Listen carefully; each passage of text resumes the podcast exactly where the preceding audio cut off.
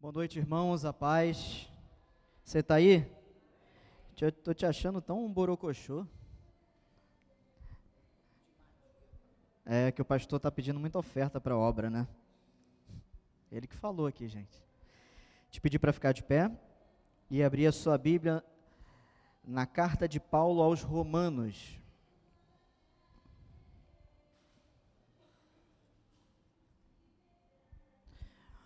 Romanos capítulo 15. Do 1 ao 7, mas vamos ler só o verso 1 por enquanto.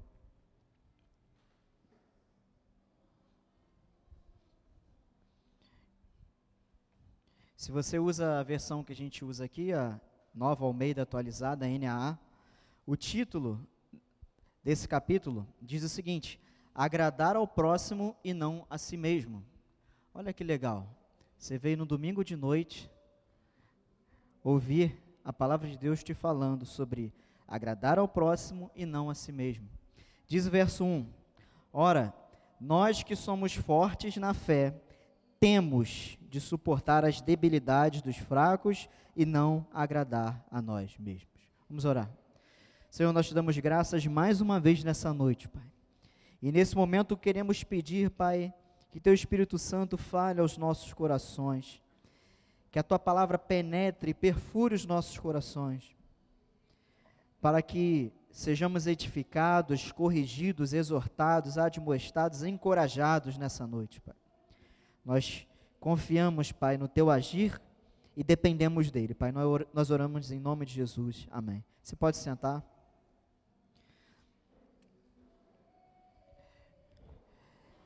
Paulo, quando escreve aos Romanos, ele escreve algumas coisas, essa carta dos Romanos, é considerado o livro mais teológico da Bíblia. É o livro onde mais tem informações doutrinárias ou profundas acerca de, de doutrinas da fé cristã.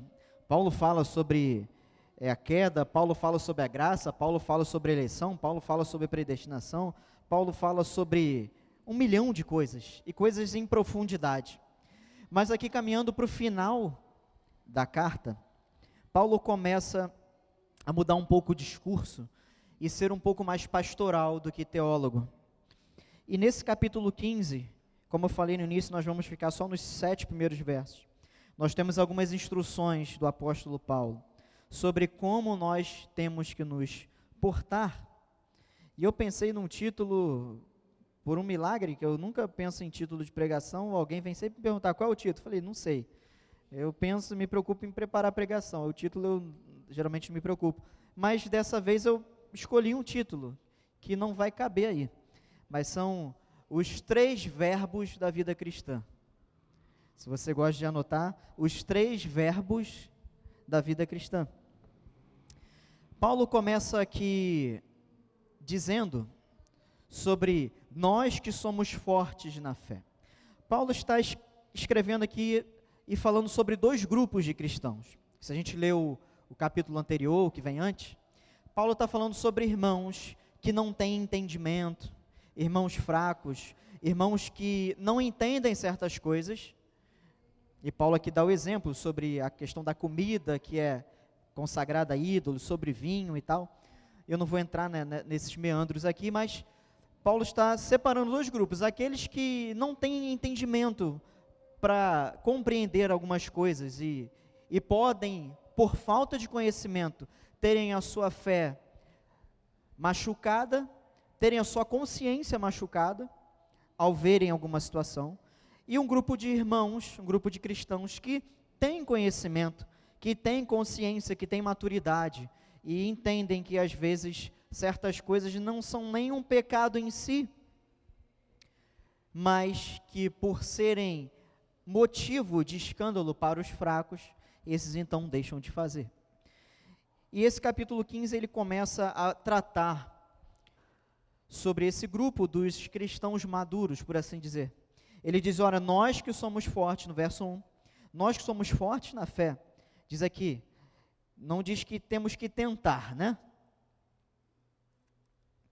Nós que somos fortes na fé, temos de você que já foi alcançado pela graça de Deus, você que já tem uma caminhada cristã, você que já tem algum conhecimento da palavra, e eu gosto de uma brincadeira que a Bia não gosta muito quando eu faço, só que ela está lá em cima. Vou aproveitar. Tem um salmo que diz assim: com grandes poderes vem grandes responsabilidades. Não é bem um salmo, né? Mas qual é a ideia? Nós que temos o conhecimento, nós temos uma responsabilidade. Você que tem um conhecimento da palavra de Deus, você que já tem uma experiência na caminhada cristã, você tem uma responsabilidade. E a tua responsabilidade não é atropelar os outros com teu conhecimento. É se humilhar aos que estão lá embaixo e tratá-los de igual para igual. E Paulo diz isso: nós que somos fortes na fé, temos de, você tem a obrigação. Quando você que tem conhecimento fala assim, ah, é, eu vou ter que é, fazer dessa forma porque o fulaninho ainda não entende. Você acha que você está fazendo um grande favor. Você está cumprindo com a tua obrigação. Cristão maduro tem a obrigação de ajudar o cristão lobinho, né? Lá no quartel a gente falava isso, lobinho quando o camarada ainda é novo.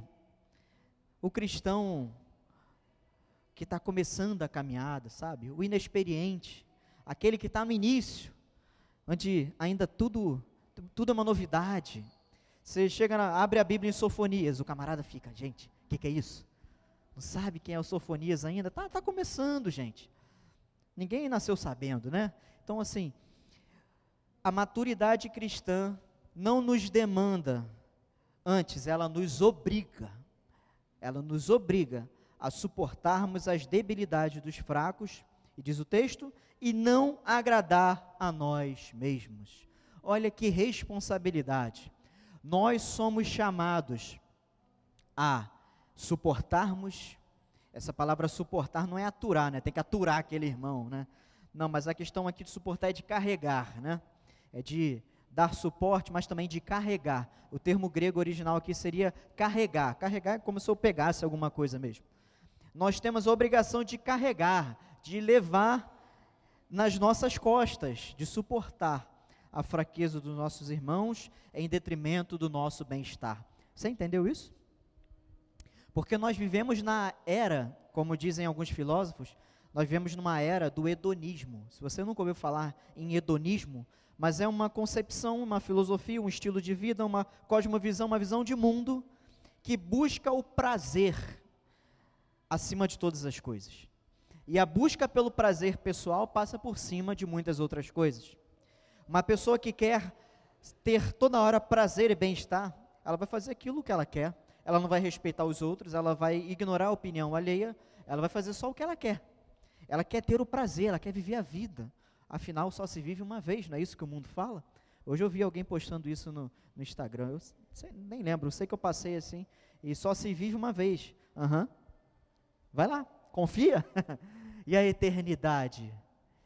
Com quem vai ser? Só se vive uma vez. Por isso importa vivermos uma vida com Deus, uma vida de santidade. E o mundo diz isso. Vamos viver, vamos ser felizes.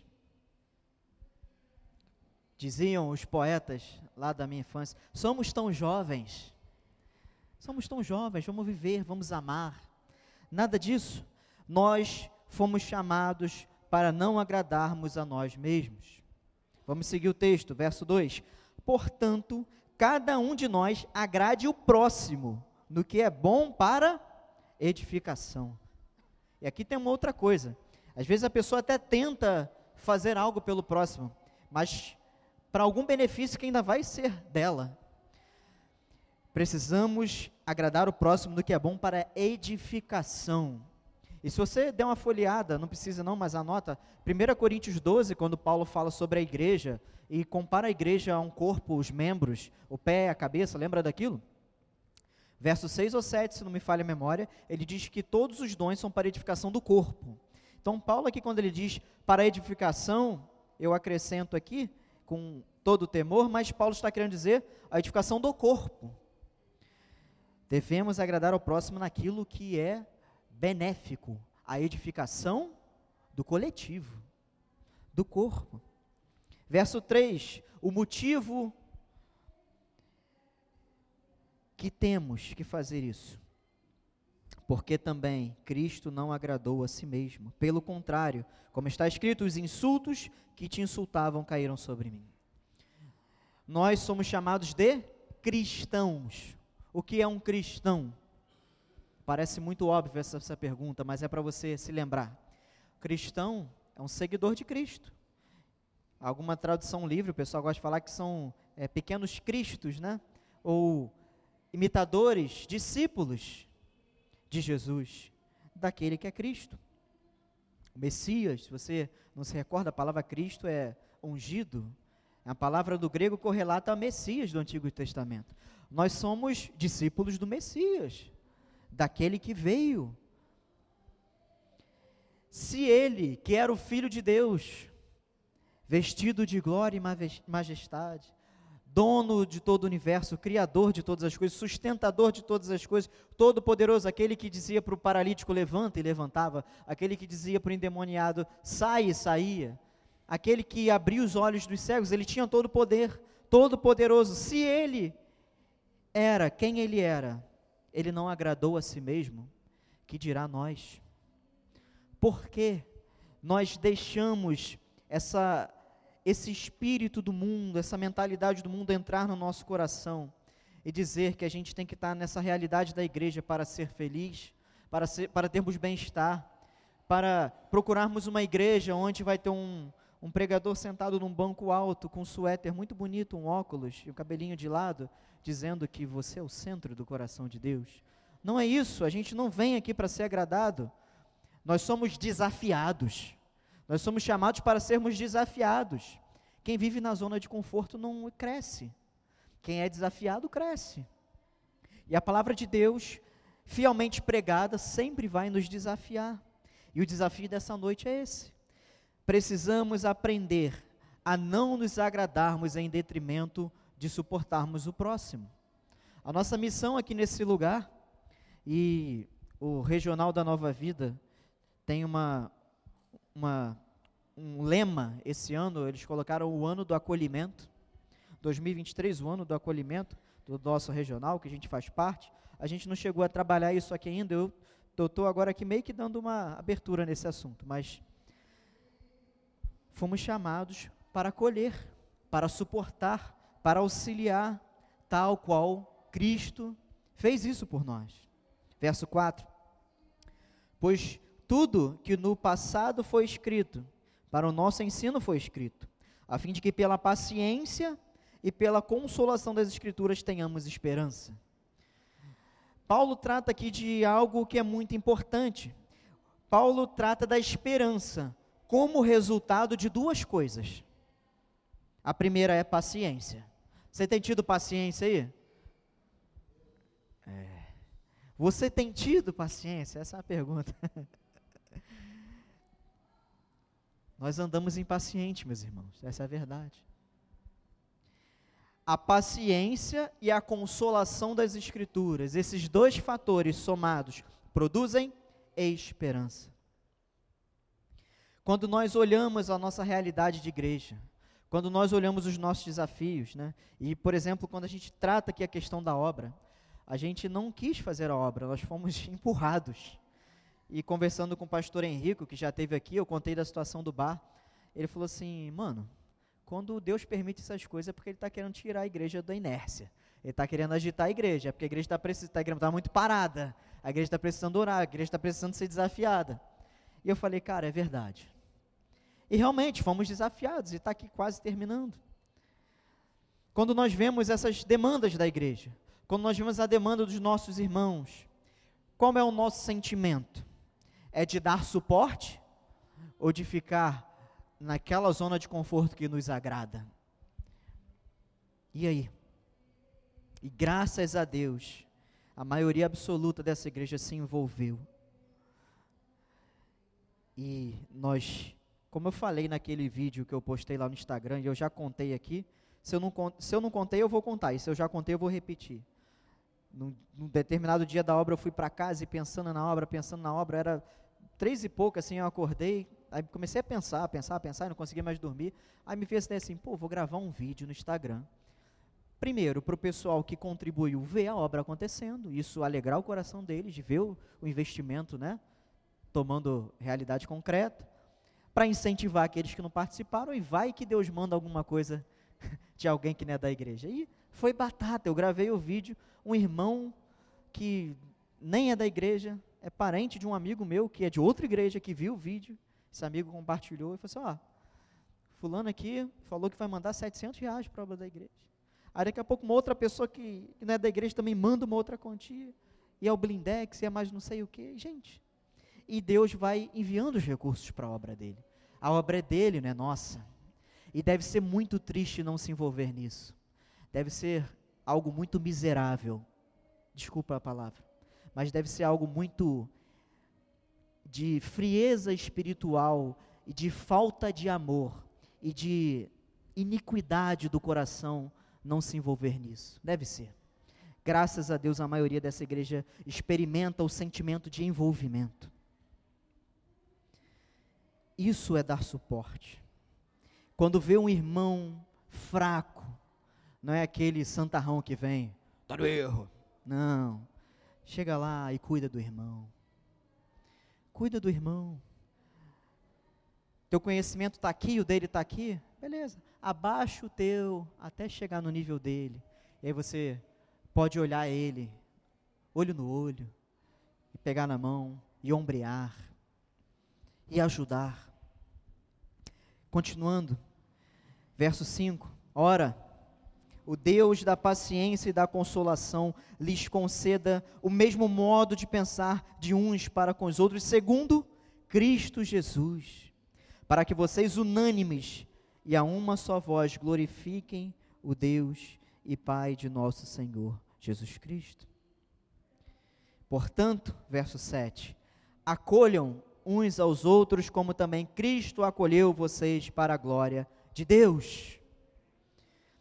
E eu quero agora destacar os três verbos da vida cristã que nós precisamos colocar em prática. O primeiro, suportar. Eu já falei dele, está lá no verso 1, suportar o próximo. É imperativo, meus irmãos, é imperativo. É uma ordem. Não é optativo, não é facultativo não é quando dá, não é quando eu estou afim, não é quando eu sinto no coração. Coração enganoso, dificilmente você vai sentir. É a palavra que modela a nossa forma de pensar e aí sim nosso coração passa a sentir, passa a ser transformado. Suportar, segundo verbo, sentir. No, no verso 5 diz: O Deus da paciência e da consolação lhes conceda o mesmo modo de pensar. Em algumas traduções, sentir. Eu preferi o sentir. Porque aqui o pensar, ele dá uma parte do sentido, mas o sentir é um pouco mais de dentro, sabe? É um pouco mais humano. Não é só pensar no sentido de que haja um pensamento em comum, que haja, sabe, um foco em comum, que haja o mesmo pensar, que haja uma unidade, que haja, sabe, um alvo em comum. Não só isso, mas o sentir. O mesmo modo de sentir de uns para com os outros. Olha que responsabilidade. Eu preciso sentir pelo pastor Daniel o mesmo que eu sinto pelo Guilherme. Eu preciso sentir pela Lena o mesmo que eu sinto pelo Juninho. Eu preciso, preciso sentir pelo Gabriel o mesmo que eu sinto pela Luísa. E assim vai. O mesmo sentir de uns para com os outros. O nosso Deus, diz a palavra, que Ele é um Deus que não faz acepção de pessoas. Por que nós fazemos no nosso coração? Por quê? Porque não estamos imitando a Cristo. Porque não estamos nos portando como Cristo. Cristo, ao carregar a cruz, ele não estava fazendo isso em favor de, dos discípulos que ele tinha mais intimidade. Eu já falei aqui. Tinha a multidão, tinha os 70, dentre os 70 tinha os 12, dentro dos 12 tinham três, e dentro dos três tinham um. Existia, sim, um nível de intimidade. Era Pedro, João, Pedro Tiago e João, e dentre esses três, João. que era o mais íntima, aquele que reclinou a cabeça no peito de Jesus. Mas Jesus carregando aquela cruz, ele não estava carregando pelo João, por Pedro e Tiago, pelos três pescadores ali que Jesus amava, que ele tinha ali uma afinidade. Ele não estava carregando a cruz só pelos doze, nem pelos setenta. Ele estava carregando a cruz por todos os eleitos. Ele estava carregando a cruz por todos os seus filhos, por todos aqueles que ele haveria de salvar. Ele não selecionou um grupo que ele gostava mais. Uma característica de uma igreja que é saudável é uma igreja onde todos têm tudo em comum, onde todos sentem o mesmo uns pelos outros. Eu estou aqui bebendo água. Ih, está chegando o Robson aqui. Vou sair daqui. Eu vou dar licença, irmão, vou ali. Imagina, Robson. Que chato, né? Eu estou aqui, vem pastor. Ih, lá vem o pastor falar da obra. Aí chega, aí, calma aí, pastor, rapidinho. Eu já algumas vezes na vida precisei, em algumas situações, chega alguém. Ah, calma aí, rapidinho, rapidinho. Alô, não é nada. Quem nunca, né? Precisou sair de uma situação assim, sabe? Nós precisamos viver com o mesmo sentir. E o terceiro verbo, acolher. Verso 7, Paulo termina essa ideia e depois ele vem é, citando alguns textos bíblicos e ele acaba percorrendo para outro caminho no discurso. Essa ideia ele acaba aqui no verso 7, por isso que eu só li até aí. Ele diz: portanto, acolham uns aos outros, como, ou seja, a semelhança de Cristo. Assim como Cristo também acolheu vocês para a glória de Deus. Quando nós acolhemos o nosso irmão, nós fazemos isso porque Cristo fez isso por nós. E nós fazemos isso para a glória de Deus. Nós precisamos aprender a acolher. No mundo cada vez mais egoísta e individualista, nós precisamos aprender a acolher. A igreja sempre vai ser diferente do mundo, meus irmãos. Nós não podemos viver no mundo e ver relações do mundo. Às vezes nós vemos relações muito bonitas no mundo, amigos, amizades de tantos anos, relações de, de profissionais. Nós vemos sim vários bons exemplos. E a gente olha para a igreja e às vezes a gente não vê isso. Isso está errado. Está errado quando as pessoas têm mais abertura com as pessoas do trabalho do que com os irmãos da igreja. Está errado. Está errado quando os seus melhores amigos estão no mundo e não são os irmãos da família da fé. Está errado. E onde está o erro? Não compete a mim dizer onde o erro está. Que cada um julgue os seus corações e descubra onde o erro está. Mas eu vou te dar uma dica. Nós que somos fortes na fé, temos de suportar, temos de sentir, temos de acolher. Se você não está praticando essas três ações, talvez o erro esteja em você. E esse talvez eu estou sendo bastante irônico, porque o erro está em você. se você não suporta, se você não sente, se você não acolhe, a igreja vai ser muito ruim, os irmãos vão ser muito chatos, e vai ser difícil se abrir, e vai ser um lugar onde se fere, vai ser um lugar onde não pode se falar nada, porque você não suporta, porque você não sente, porque você não acolhe. Comece a fazer isso. Comece a fazer isso. Porque Cristo fez isso por você. Quando nós não praticamos o suporte, o sentimento e o acolhimento, nós estamos dizendo que nós somos melhores que Cristo. Porque ele, sendo quem ele era, ele fez isso tudo. Meus irmãos, que dirá nós? Que dirá nós? Qual o direito que nós temos de não acolher, de não sentir o mesmo uns para com os outros? Qual o direito que nós temos de, de não suportar a fraqueza do outro, de olhar lá, lá vai ele de novo, não sabe, ainda não aprendeu isso? Qual o direito que nós temos? Sabe porque quando Deus olha lá dos altos céus para nós, todos os dias Ele olha lá, está lá o Leandro errando de novo. Ali está ali o Leandro vacilando naquilo, naquilo. Você acha que não é assim? Se você tivesse pronto, eu falei isso quinta-feira lá na igreja que eu preguei. Se você tivesse pronto, você não estava mais aqui. Você já tinha esticado as canelas, batido as botas, teria ido encontrar o Zé Maria. Desculpa a brincadeira. Mas você não estaria mais aqui. Se você tivesse pronto, você não está pronto, não. Eu não estou pronto. Nenhum de nós está pronto. O que, que nós cantamos? Eu vou construir minha vida. Nós estamos sendo construídos. A obra não está pronta. Quando estiver pronta, não se preocupa. O Senhor vai chegar lá. Vou usar aqui uma. Imagina, tá? É uma liberdade de pensamento, não é heresia, não. Deus está lá nos céus, aí ele tem um painel desse aqui. Ele olha, ele aqui. Ah, o Leandro está pronto agora. Então, meu filho, chegou a tua hora. Vai ser isso. Vai ser assim contigo também. Ele vai olhar aqui, tum, vai desligar, pum. Aí eu vou morrer, sei lá, de morte morrida, de morte matada, de, de tropeçar na casca de banana, bater a cabeça. Não importa, a morte é só uma desculpa para eu estar com ele. Porque a morte não tem mais domínio sobre mim, nem sobre você. Nós não estamos prontos. Por isso nós precisamos aprender. Precisamos aprender. Ele é o nosso modelo, meus irmãos. Jesus é o nosso modelo. Ele é a nossa referência. Não é nenhuma outra coisa senão Cristo.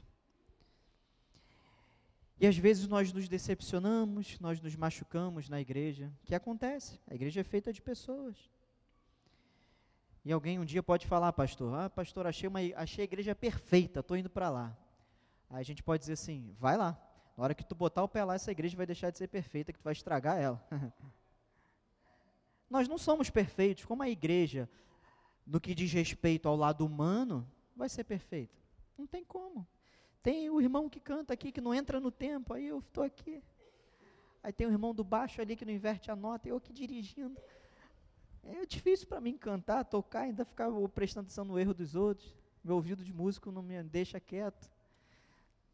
Aí o pastor, às vezes gritando aqui, ah, aquele jeito do pastor, gente, o pastor está nervoso. Né, Marquinhos? Marquinhos até balançou a cabeça, né? É, nem percebeu, foi involuntário. Marquinhos dormindo lá no congresso, pastor dando bronca, daqui a pouco é o pastor que está dormindo, é o Marquinhos que está bronca, né? Nós somos imperfeitos, gente. Como que a igreja a nível, a nível humano vai ser perfeita? Mas a maturidade cristã entra em cena, e quando a gente olha ali, o irmão escorregou, o irmão veio e pisou no pé. Você baixa a tua onda, baixa a tua crista. Minha mãe falava isso, né, André? A crista, dá tá levantando a crista, né? baixa a crista, baixa a onda, baixa a bola. E aí se humilha, como Cristo se humilhou, se humilha até o, o, o nível dele, se ele está mais lá embaixo. Amém, irmão. Vamos melhorar. Vai dar tudo certo. Vamos, vamos, vamos, vamos caminhar, vai progredir, vai melhorar. E aí a gente vai aprendendo uns com os outros. Eu gosto de uma frase de João Calvino que eu já falei aqui pelo menos 600 vezes. Ninguém é tão pobre dentro da igreja que não possa contribuir com nada. E eu não estou falando de dinheiro. Eu estou falando de qualidades, de aptidões, sabe? Ninguém sabe tudo a ponto de não ser mais ensinável. Todos nós podemos aprender alguma coisa. E às vezes nós aprendemos com o irmão mais novo na fé, com o irmão com menos conhecimento. Isso é muito comum. Porque geralmente nós, ao longo da caminhada, nós vamos nos tornando muito convictos, né? Convictos e donos da verdade. E às vezes a gente se, fe se fecha aqui numa, num nível de, não, aqui já, beleza, Nada de fora aqui, mas vai entrar. Deus não nos chamou para isso. Os três verbos, meus irmãos: suportar, sentir e acolher. Nós precisamos praticar isso. Se nós queremos viver uma, uma época ou dias de crescimento nessa igreja, nós precisamos praticar essas três ações. Nós precisamos suportar uns aos outros. E o engraçado, e para terminar, é que essas três ações que a palavra de Deus nos comissiona nessa noite, nos ordena suportar, perdão, suportar, sentir e acolher. Isso aqui independe, preste atenção, isso independe do que vai te custar. Tá bom? Não importa o quanto vai te custar. Para Jesus, custou tudo.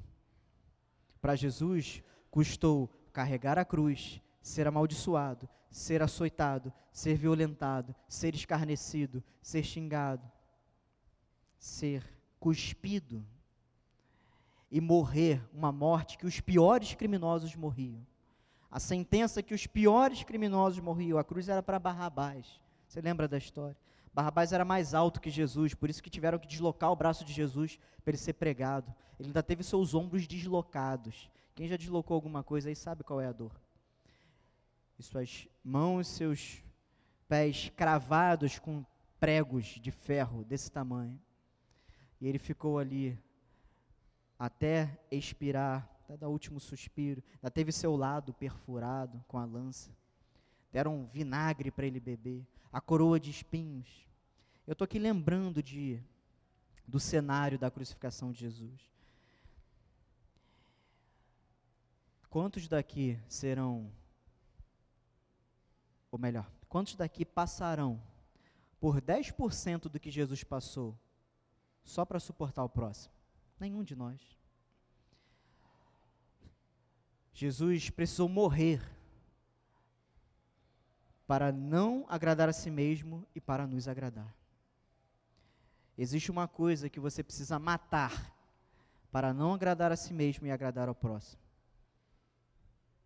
Já sabe o que é, né? O teu eu, teu ego. Assim como Cristo morreu na cruz para beneficiar a todos os seus filhos, ele foi agiu com condescendência, ele foi humilhado, sabe? Ele desceu do patamar dele para nos dar algo de bom, a salvação, a redenção. Assim a palavra nos ordena nessa noite, para tratarmos os outros, os próximos, com suporte, com sentimento, com acolhimento, nós precisamos matar o nosso ego. E é por isso que a gente às vezes não consegue fazer isso, porque o nosso ego está inflado demais é necessário, como disse João Batista, que ele cresça e eu diminua.